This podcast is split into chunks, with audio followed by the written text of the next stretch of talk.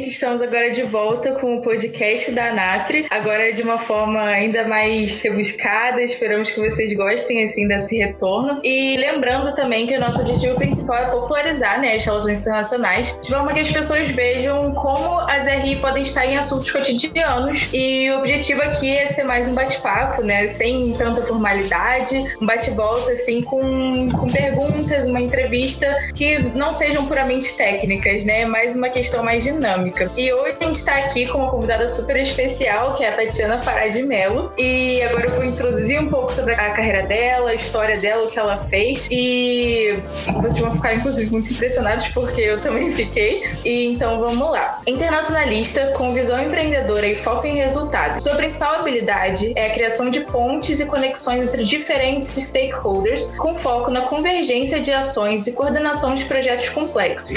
Experiência profissional em negociações de parcerias empresariais e projetos de transferência de tecnologia internacionais. Atuou na criação e desenvolvimento de novos produtos e serviços para as instituições do sistema indústria, com destaque para os centros de pesquisa, desenvolvimento e inovação no Brasil e novos produtos para internacionalização da educação profissional. Entre 2001 e 2004, foi diretora adjunta do Eurocentro de Cooperação Empresarial da Comissão Europeia, numa entidade nacional ligada à Confederação Nacional da Indústria. Também nessa mesma entidade foi gerente de cooperação internacional e gerente de desenvolvimento empresarial até 2011. Nesse período, foi responsável pela coordenação de programas nacionais, como desenvolvimento e qualificação de fornecedores e programas de educação executiva realizados no Brasil e exterior. Atualmente responsável por novos negócios internacionais para SES e Senai. Em seus quase 30 anos de carreira internacional, apoiou empresas em seu processo de internacionalização, participou da organização de mais de 60 eventos e encontros empresariais no Brasil, Estados Unidos, África, Europa e desenvolveu uma extensa rede de parceiros internacionais. Professora convidada junto ao UNB, Estudos de Relações Internacionais, para disciplinas de inteligência competitiva para o comércio exterior, economia política internacional e projetos de cooperação internacional. Professora convidada da Universidade Steinbeis de Berlim para as disciplinas de internacionalização e cultura empresarial brasileira, mestrado internacional.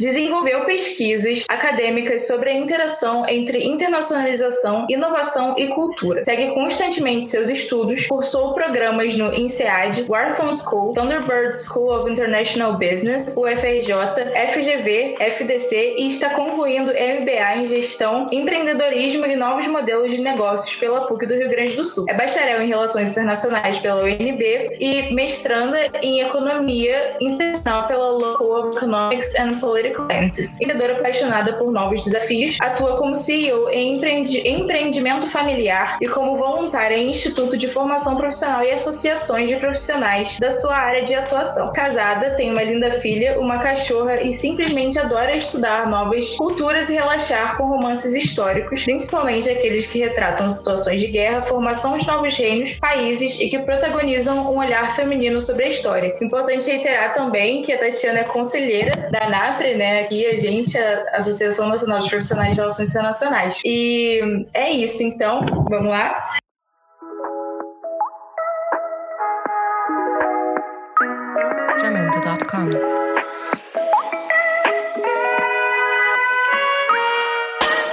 Mais alguma coisa sobre a história em si na sua apresentação? Por onde você quer começar? Bom, é, muita coisa, mas parece que passou muito rápido. Vocês me passaram aqui algum roteirinho e acho que a grande motivação para a gente entrar tá se somando aí aos esforços da ANAP para a gente compreender o papel do internacionalista, em que apesar da gente ter passado todo esse tempo né, atuando na área, e eu tenho muita sorte de ter sempre atuado na minha área de formação, uma área pela qual eu sempre fui apaixonada, é porque ela é muito ainda pouco conhecida e ainda pouco respeitada.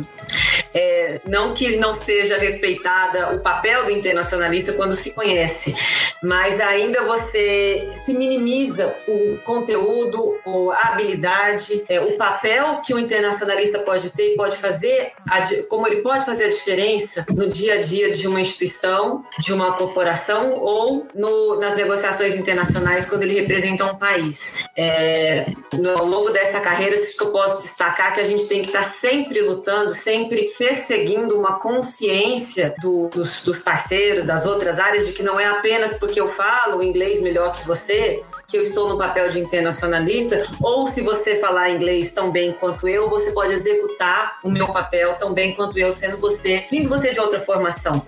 Não é apenas o idioma que faz o internacionalista. Acho que essa é a primeira mensagem que eu queria deixar né, para vocês. Vocês viram, se você falou da minha experiência, como eu percorri uma vasta gama de áreas, né, é, e, e, isso é muito bom. E só que eu fui para uma área empresarial. Então, dentro do leque de opções que a gente trabalha, do internacionalista, e este leque é muito variado, por isso, às vezes, nós temos tanta dificuldade de compreender ou de definir o que é o internacionalista, que ele pode atuar em várias áreas, mas eu desde que eu comecei, eu quis ajudar empresas. Isso era claro para mim, porque eu venho de uma família de empresários e quando eu vim para Brasília, ninguém nem entendia o que, que eu ia fazer, que era um, o curso era muito restrito, só existia aqui, né? É, e ele ainda era muito voltado para formação para o Rio Branco. E eu tive a experiência logo de início de carreira de trabalhar com o Rio Branco e percebi que não era lá que eu queria, apesar de eu ter tido a sorte sorte de trabalhar dentro do Rio Branco com transferência de tecnologia em empresas. Por quê? Porque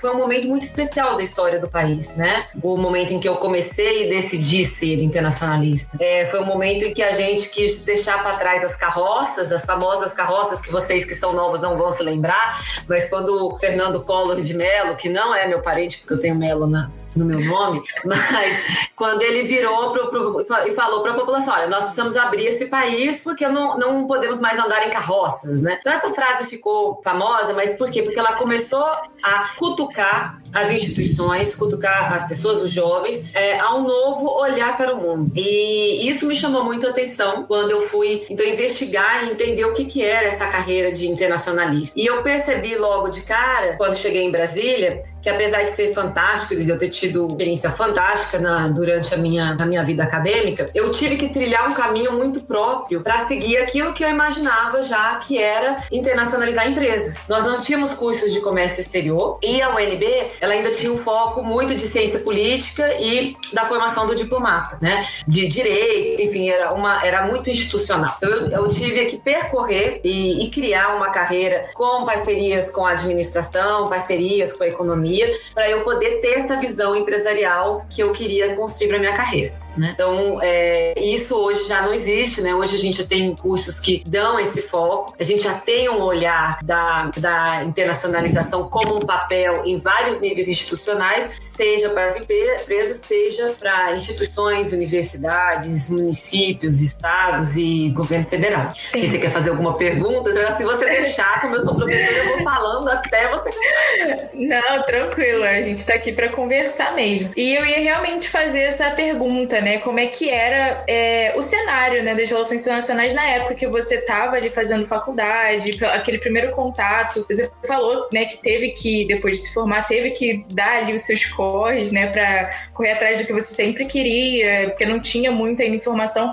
Realmente, então, o cenário era bem diferente, né? Você vê essa diferença de antes da sua época de formação e hoje, nas relações internacionais. Nossa, para tudo. Desde esse conhecimento, primeiro que éramos restritos, então formava estávamos cerca de 20, 25 pessoas por ano. Portanto, tinha, era um grupo muito restrito. É, tínhamos, para você ter uma ideia, a maior parte da nossa literatura era fotocópia de livros que os professores traziam, porque nós não tínhamos ainda uma produção nacional significativa e todas as e nós não tínhamos tradução das obras. Então, eu, eu consegui economizar um bom dinheiro fazendo traduções, né, nos nossos grupos de estudo, onde a gente pegava os principais trechos dos livros, é, fazia resenhas para que os alunos e, e, outras pessoas que não fossem diretamente ligadas, mas que pudessem discutir conosco, pudessem ter acesso àquela literatura, né? E como eu tinha esse olhar de. Eu, eu já na época, minha mãe é empresária, né? E a gente tinha uma, é, duas fábricas de sapato. E a gente estava entrando em, nos primeiros consórcios de exportação. Então eu tive duas, dois movimentos muito importantes na minha vida. Primeiro, que como primeiro o, o Sebrae estava captando isso, a Apex não existia, eu, eu vinha representando a empresa né, nesses consórcios. E aí eu, eu também comecei a trabalhar no Sebrae na área internacional. Então eu comecei como estagiária, super nova, mas isso me colocou muito pé no chão. Isso me mostrou que essa sensação de que eu tinha, de que realmente a gente precisava criar as estruturas institucionais para que as empresas pudessem se internacionalizar, ela, ela tinha que acontecer e a gente tinha que criar esse papel. Então eu consegui sempre, né, no, nos dois pratos trabalhando. Eu comecei a trabalhar no terceiro semestre como estagiária. E digo trabalhar porque eu tive a sorte de ter fantásticos chefes desde o início da minha carreira e que como estagiária, eu assumia responsabilidades, viajava, né, para fazer eventos. Então, eu tive assim, muita, muita sorte e posso dizer que quem foi estagiário meu também teve, porque eu, eu aprendi o quão é importante, logo no começo da carreira, a gente ter alguém que confia na gente, né, e que, e que coloca a gente para aprender de verdade, não para ficar ou, revisando o texto, enfim. Eu realmente eu tive esse apoio assim, de pessoas fantásticas. Mas foi um momento muito especial, né, Maria Clara? Foi um momento em que a a, gente estava criando essas condições, essas instituições, né? Então,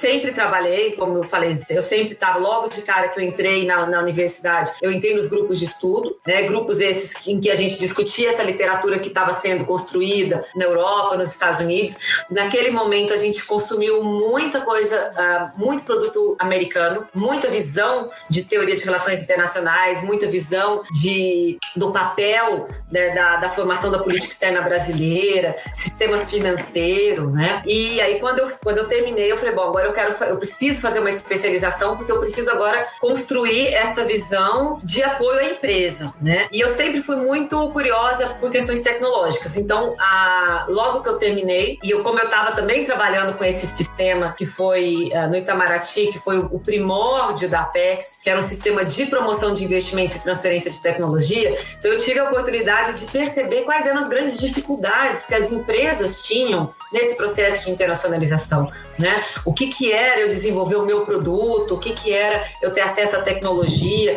que tipo de ecossistema que eu precisava. Então isso me direcionou logo no meu mestrado e eu fiz o mestrado na, na, na London School of Economics com a tese nessa área de tecnologia. Tive a oportunidade de conhecer pessoas fantásticas, né? Quis ir para a Inglaterra, por quê? Porque eu já tinha tido toda uma formação na visão americana das relações internacionais. Então eu, tinha, eu quis fazer um mestrado que desse esse contraponto europeu. E a London School sempre foi aquela que teve que, que puxou por uma, por uma outra via, né? E como eu tinha. E, e o, e o ex-presidente Fernando Henrique nem sabe, mas ele tinha sido meu professor. Eu tinha participado de um grupo de trabalho com ele é, quando ele era ainda ministro da Fazenda. E quando eu fui a London School, o meu orientador, ele era fã, mas muito fã do Fernando Henrique. Quando ele soube que eu tinha trabalhado com ele no grupo de trabalho, ele me adotou ali como, ah, nossa, que maravilha, todo mundo era muito fã do Brasil e do que o, o país estava fazendo com estabilização da inflação, com abertura de mercado. Então, assim, é, eu olho hoje e digo que eu tive muita sorte no meu momento de carreira, porque a gente tinha uma visão positiva do país, nós tínhamos todas as oportunidades de construir os caminhos, né? Eram, eram páginas em branco ainda para essa área, né? Então, é, e foi muito bacana. Eu conheci Susan Strange pessoalmente e discuti muito com ela como a gente podia trazer a discussão de states and markets, da questão da tecnologia, né? Para você ter uma ideia, essa minha, essa minha tese foi é, sobre regimes de satélites de baixa órbita. Na verdade, eu queria mostrar como as corporações teriam cada vez um papel mais importante na definição de regras internacionais e de práticas e regimes internacionais, que hoje parece tão óbvio a gente falar isso, mas isso não era, né, há vinte e tantos anos atrás, né? Então, é, foi um momento muito especial e, e, durante toda a academia, e tanto na formação aqui na graduação, na UNB, como na London School, tive realmente sempre pessoas que me apoiaram muito nessa minha curiosidade. E consegui é, desenvolver, ter portas abertas para continuar sempre seguindo nessa toada. Né? Uma das coisas que você dizer como que, que a gente tem essa diferença hoje de, de se manter atualizado, né? Que você me pergunta que, bom, já percebeu que eu estou sempre estudando, mas uma maneira que eu sempre gostei para me manter atualizado foi dando aula, né? Então, sempre que tive a oportunidade, é, ao longo desses, desses caminhos, eu voltava para a sala de aula para poder estar tá discutindo e tendo essa interação com, com os alunos. Eu acho que a melhor maneira, o professor aprende muito mais, né? Porque para cada aula que a gente vai preparar e quem faz faz com, com carinho, são horas de estudo, né? Sim. Pra gente estar tá, tá sempre se mantendo atualizado. Mas eu queria falar uma coisa muito importante que já vai me linkar é, com com, com hoje, tá? Fazer essa ponte aí entre o que era lá em, né, no final dos anos 90 uhum. para o que eu, hoje eu estava justamente estudando é, e estou hoje olhando muito as habilidades do, do profissional do futuro, né? É, com, as novas tecnologias, o que, que vai ser o, o, o futuro do, do internacionalista? Vai mudar, né? É, como é uma profissão pouco difundida, em poucos lugares eu ainda não vi estudos específicos sobre a nossa área então eu estou buscando organizar essas informações para nossa área, mas a gente já sabe, eu já tenho algumas indicações de fundamentos que a tecnologia vai mudar para o nosso perfil profissional. Mas eu volto lá para a sala de aula da UNB 993, 94 mais ou menos, que eu fiquei muito implicada que um professor de sistema financeiro internacional vira para a gente na sala e fala assim, olha, profissional de relações internacionais é aquele cara que é um, tem um oceano de conhecimento com um centímetro de profundidade. Eu fiquei muito, muito bravo com aquilo. Nossa, aquilo nunca saiu da minha cabeça. Porque ele falou de uma maneira muito pejorativa, né? Assim, que, que é aquele cara, tá? Que sabe de tudo, mas na hora que precisa aprofundar, vai mergulhar no assunto, não, não, não, não é o cara. E aí, isso, como eu sou teimosa, furada, então eu vou ter que saber tudo de transferência de tecnologia, de inovação, eu vou, eu vou me sentir uma pessoa que é especialista na área.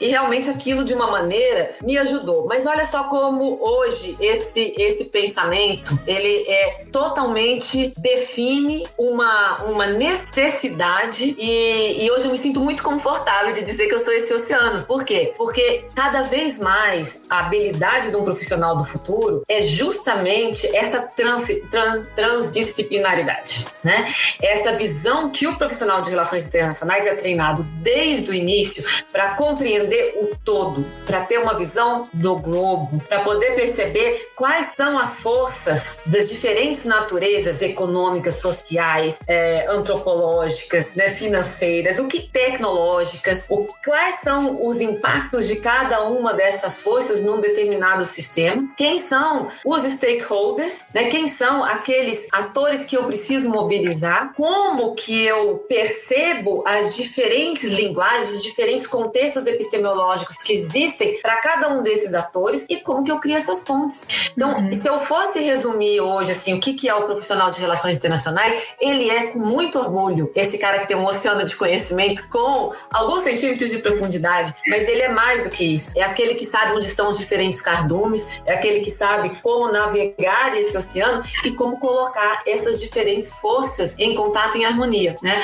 Então hoje, hoje eu, eu digo que se eu encontrar de novo este meu professor, que eu sei por onde ele anda, eu vou falar pra ele, olha, essa sua frase marcou minha vida, mas de modo muito positivo positivo. Uhum. Nossa, muito incrível, assim, você contando, né, que você estava, assim, desde o começo ali, naquele comecinho das RE ainda, e mesmo você falando, né, que teve sorte de, de ter alavancado em, vários em vários quesitos, você não guardou aquilo para você, né, porque você, você falou que você estava sempre ajudando a galera na questão de apostilas, novos textos e tudo mais, então isso é muito bom, sabe, e é legal você ter, assim, que você tenha, assim, essa visão de futuro, né, porque exatamente você estava ali no começo, você está presenciando agora e você tem essa noção do que pode se tornar no futuro, né? Uhum. Eu acho isso muito incrível. E eu ia perguntar isso mesmo, porque até hoje em dia, assim, eu vejo, eu sou nova, né? Então eu tô é, sempre com pessoas, em contato com pessoas da minha idade, ali pros 19, pros 20 e tudo mais. E hoje em dia, o curso de Relações Internacionais está se popularizando ainda mais, assim, não sei se você está percebendo, mas popularizou muito. e aí as pessoas têm muita dúvida, né, em relação a isso. Ah, como é que vai ser no futuro? Porque todo mundo fala que não, não tem como trabalhar e tal. E, gente, é incrível como, como é multidisciplinar, sabe? A gente até Sim. fez essa, essa pesquisa, assim, na própria NAPRE, sobre essa multidisciplinaridade. E o profissional de RI é super capacitado, sabe, em atuar em diversos âmbitos, porque ele realmente tem essa visão do todo, né? Como você falou. E isso é muito uhum. incrível mesmo, assim. E, enfim, aí você disse, né, das habilidades, né, que as pessoas é, podem, podem vir a ter. O que, que você acha, assim, que, que é mais evidente, assim, que pode ser mais evidente na habilidade de uma pessoa que quer é, RI, ou então, assim, habilidade tanto soft como hard skills, né, uhum. né, que a gente fala. É, quais você, você acha que são as mais recomendáveis, assim, pra pessoa ter, ou então pra pessoa até desenvolver, estando em RI, tá. querendo? É, em termos de rádios mais técnicas, é, voltamos ao fato daquilo que, que já falamos, né? A gente acaba, dependendo da área que você escolhe, você tem que realmente desenvolver mais conhecimento. Então, por exemplo, eu ao longo, desde, desde que decidi realmente que queria seguir a área empresarial e tal, então eu sempre olhei muito a parte de direito internacional privado, porque eu precisava ter esse, esse conhecimento e uso isso operacionalmente muito até hoje. Então, as práticas mínimas de direito, porque óbvio, você não vai substituir nunca um advogado. Né?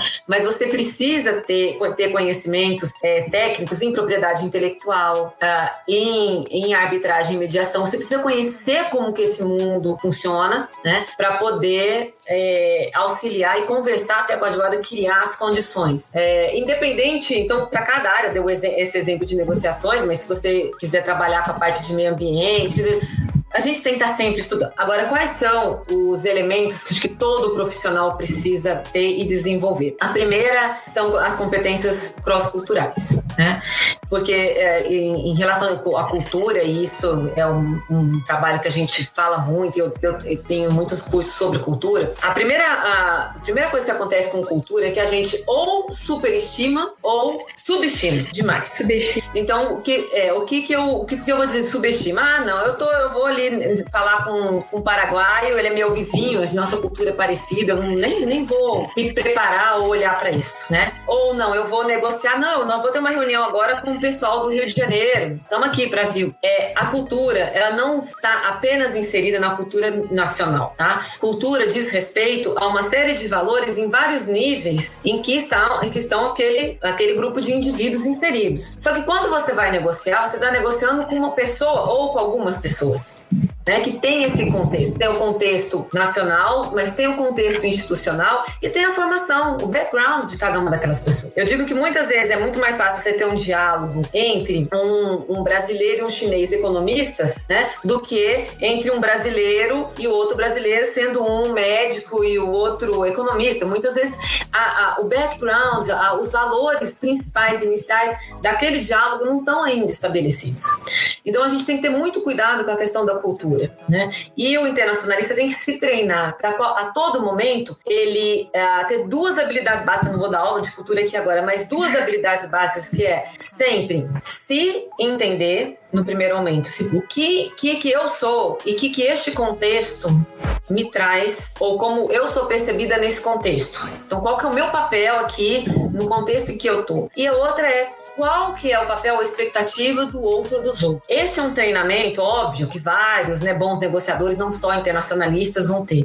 Mas essa é uma habilidade que ela é fundamental para o internacionalista, tá? Conhecer realmente desse, dessa interação dentro de uma, de uma mesa de negociação ou dentro de uma gestão de equipes multiculturais ou num projeto que você faz parte com equipes do, de outras partes do mundo, de outras instituições. Né? Então, esse, essa é uma delas. E a outra que eu já falei são questões de negociação, que aí elas são uma parte, né, um capítulo em que cultura entra, mas que tem mais do que isso, né? Que é perceber como que você consegue construir os caminhos para uma negociação ganha-ganha, para você conseguir chegar a acordos, né, a acomodações de diferentes stakeholders. Porque independente, independente do, da área que a gente escolha, é, esse é o core né, da atuação internacional, que é você justamente conseguir trazer essa, fazer essas pontes entre diferentes, uh, diferentes personalidades, diferentes instituições com diferentes objetivos.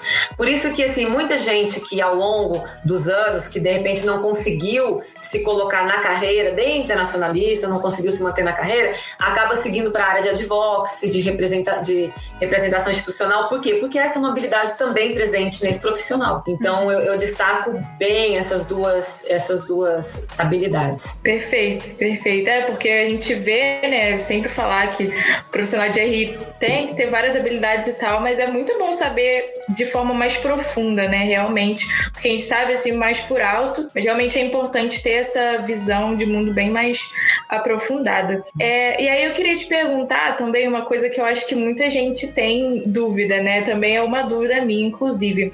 Como ligar, assim, o empreendedorismo com as relações internacionais? Porque a gente ouve falar, né? Eu, eu ouço falar, muita gente fala, tem como ligar, tem como fazer essa ligação e tudo mais, mas na prática, às vezes a gente não sabe muito, não tem muita essa noção.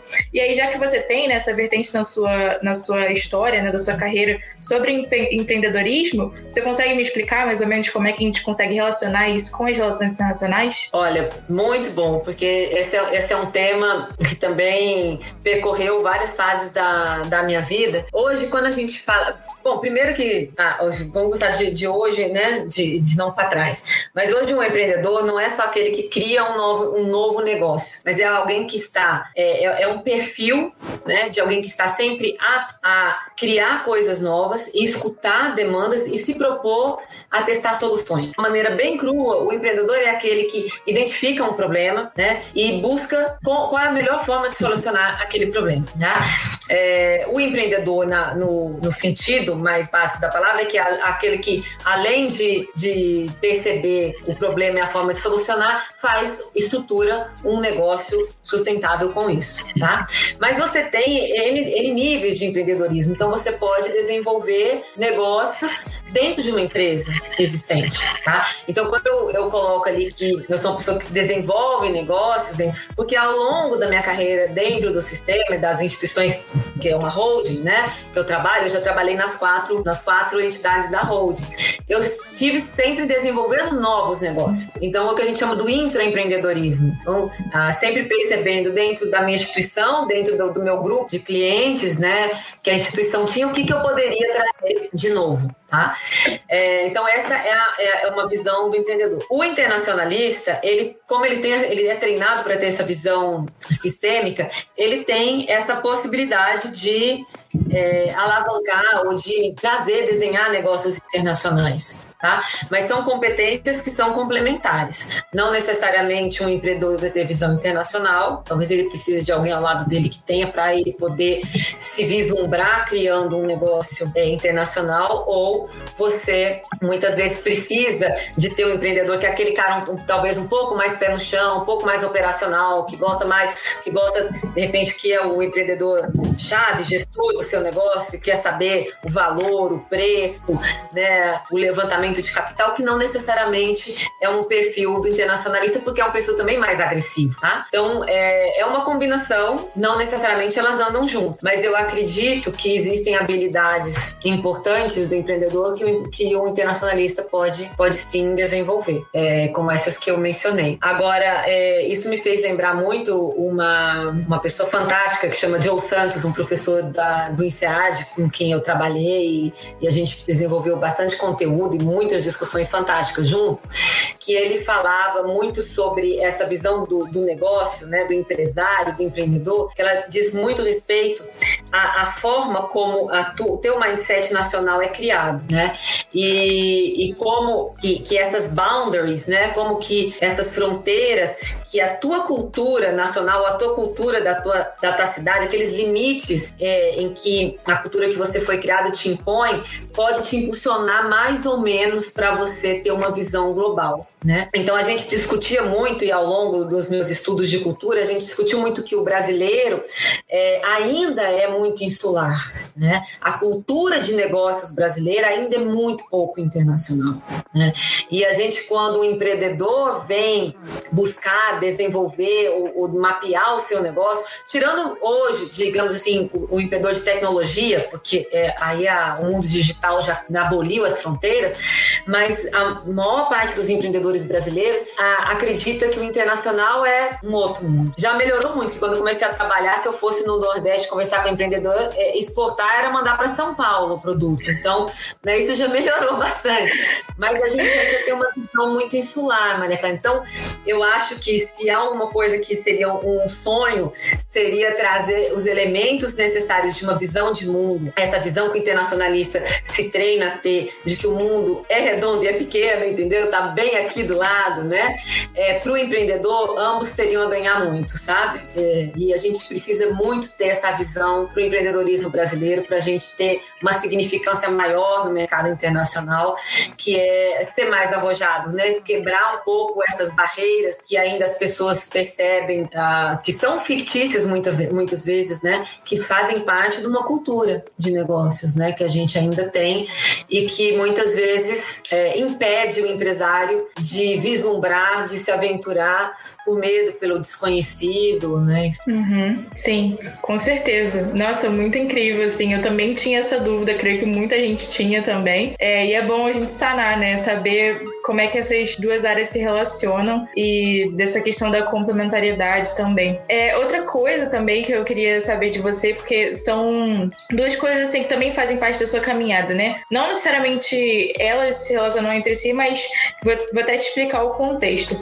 É, por exemplo, questão de negociações, também tem a questão de internacionalização de empresas, por exemplo, são assuntos que a gente sabe que estão atrelados, obviamente, às relações internacionais, mas que, por exemplo, a gente vê, às vezes, algumas pessoas fazendo cursos, sei lá, de um dia que prometem te capacitar para internacionalizar uma empresa, ou então para fazer uma negociação.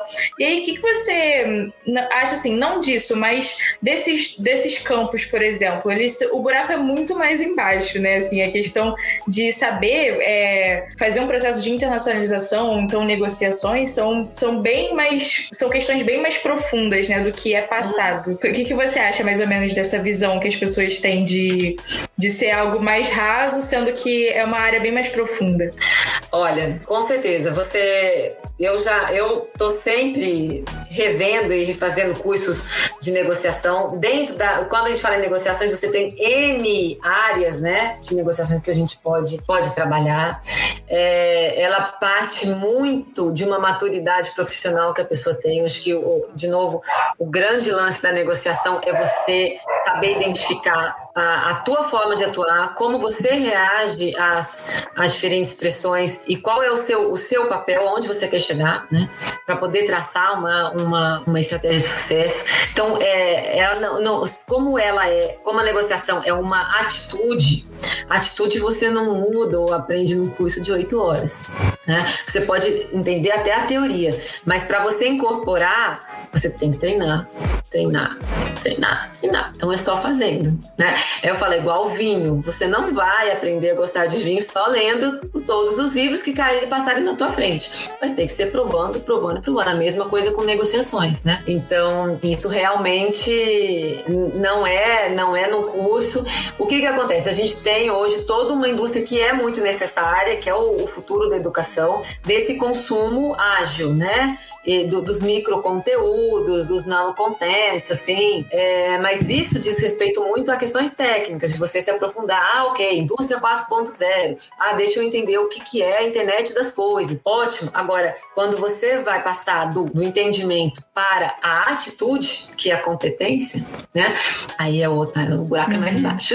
Sim, realmente, verdade. É, realmente, assim, é muito importante, né, a gente entender que são coisas muito sérias, né? São são, áreas assim que realmente envolvem zilhares de outras coisas e realmente precisa ter uma preparação muito grande. É, agora, assim, queria saber um pouquinho mais, indo para as últimas partes da nossa, da nossa entrevista, queria saber um pouco sobre a sua parte acadêmica. Por quê? Agora, no mês de março, inclusive, a ANAP fez umas, uma série assim, de postagens, por exemplo, falando sobre mulheres pesquisadoras dentro das relações internacionais, mulheres dentro da área acadêmica, mostrando a pesquisa delas e tudo mais. E você, óbvio, é professora, né? Foi professora convidada de universidades fora do Brasil e tudo mais. E então a gente queria saber, assim, mais ou menos, como é que você vê esse cenário, assim, feminino dentro da área acadêmica das RI, sabe? Como é que foi até a sua experiência como mulher é, pesquisadora é, fora do Brasil também, assim, estrangeira, em outros lugares, até dentro do Brasil também. Como é que foi no geral, assim, a sua experiência como mulher dentro da, da academia, né? Olha, por que parece, pelo menos na, na academia, para mim, a minha experiência sempre foi a mais positiva. Assim, eu nunca, dentro do grupo de relações internacionais, tirando assim, um pouco quando você está entre departamentos, né? Mas sempre foi muito equitativo, por exemplo, o número de professores é, e professoras, ah, sempre foi muito respeitoso. Então, assim, tanto minhas experiências como professora no Brasil, nunca tive realmente. Até porque eu trabalhava, sempre trabalhei com temas muito de vanguarda, né? Que eu estava trazendo, enfim. É, assim como com a Alemanha, com a Universidade de Steinbach, que até porque, enfim, a sociedade europeia é muito mais equitativa, né, muito mais gender oriented, né, do que a nossa. Então, não existe assim é, diferença. É, eu que brincava muito com os alunos que me davam aula de cultura sobre essa questão que ainda é, né, faz parte ainda do, do, do imaginário cultural e até de prejuízo em relação à cultura brasileira, essa questão questão do, da mulher, né, e da, da sensualidade, então eu, eu, trazia um pouco isso para mostrar, para quebrar isso em relação à cultura brasileira, né? Uhum. Mas da minha experiência eu posso sempre dizer tanto que, que, que conheço várias mulheres que me, me inspiraram, né, as grandes inspiradoras, inclusive que eu tive na minha área de pesquisa foram mulheres, né? A começar por Susan Strange, que eu te falei, mas também quando eu fui convidada a, a trabalhar na CNI, eu tinha outras opções de trabalho, então eu, eu, tinha que escolher qual que eu queria aceitar. Olha só que sorte, né? Na, naquela época, assim, eu tava, eu me lembro fazendo minha, a, minha, a minha avaliação, qual seria a melhor opção naquele momento para minha carreira, e um dos fatores que me, que me levou a escolher exatamente a CNI é porque lá tinha a, a líder da área internacional era uma mulher e eu achava que era isso, porque é ela que representava o Brasil em todas as negociações internacionais representando a indústria brasileira. Aquilo para mim era a demonstração de que a, a internacionalista era uma, uma, uma profissão com características fortes femininas, onde as mulheres podiam se, se destacar e ela também sempre me me inspirou muito, ela sabe disso, né? Então, eu só tenho a dizer, assim, que muitas mulheres internacionalistas me, me, me inspiraram e seguem me inspirando. E eu espero que eu possa ser também uma inspiração para tantas outras que na dúvida, vou para cá ou vou para lá, escolham, escolham a profissão. Perfeito, então. Quero agradecer imensamente, Tatiana, muito boa a sua, a sua participação, assim, a gente tirou várias dúvidas, debateu sobre coisas incríveis, assim, que você tem super conhecimento sobre, e, nossa, espero que tenha sido muito enriquecedor, né, para todo mundo que estiver vendo, ouvindo, e, enfim, Espero que, que você também tenha gostado né, dessa nossa sessão de bate-papo e agradeço imensamente mesmo, a NAP agradece muito a tua participação. E, inclusive, que, quero inclusive te perguntar, você quer deixar alguma coisa para falar agora, no final, encerrando? Ah, primeiro, agradecer de novo a ANAP essa oportunidade de estar com vocês, de, de me juntar ao grupo em prol aí de, da difusão da nossa, da nossa profissão. Eu sou uma apaixonada, já falei, pela nossa profissão. Então, é com muito prazer, com muita alegria que eu estou aqui conversando com vocês e fico à disposição para seguir essa, esse bate-papo e pelo LinkedIn, depois você coloca o acesso aí para todo o pessoal é, e seguir. Eu acho que para qualquer profissão, né, para quem estiver começando, qualquer profissão hoje significa muito estudo, muita dedicação, né? Ah, todos os estudos mostram que o profissional do futuro não vai mais ser apenas uma carreira ao longo da sua vida.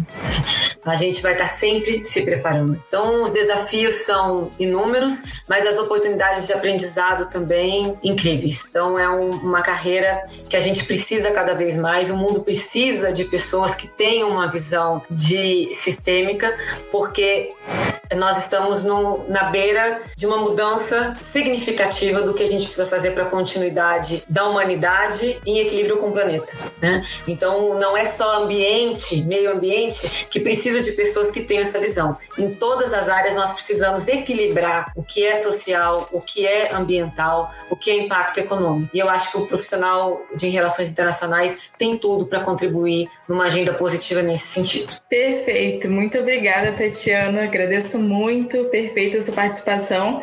E deixando claro também que teremos mais podcasts por aí, então espero que vocês fiquem ligados, que vocês gostem. E vamos procurar também interagir com o pessoal. Então, nos próximos, estamos pensando aí em trazer pergunta da galera do público também, para dar uma, uma passada também por outras dúvidas. E é isso. Então, fiquem ligados nas redes sociais da ANAPRE, inclusive anapre.inter. E encerramos por aqui, então. Muito obrigada mais uma vez, Tatiana. Obrigada a você. Um abraço a todos. Tchau, tchau. Tchau.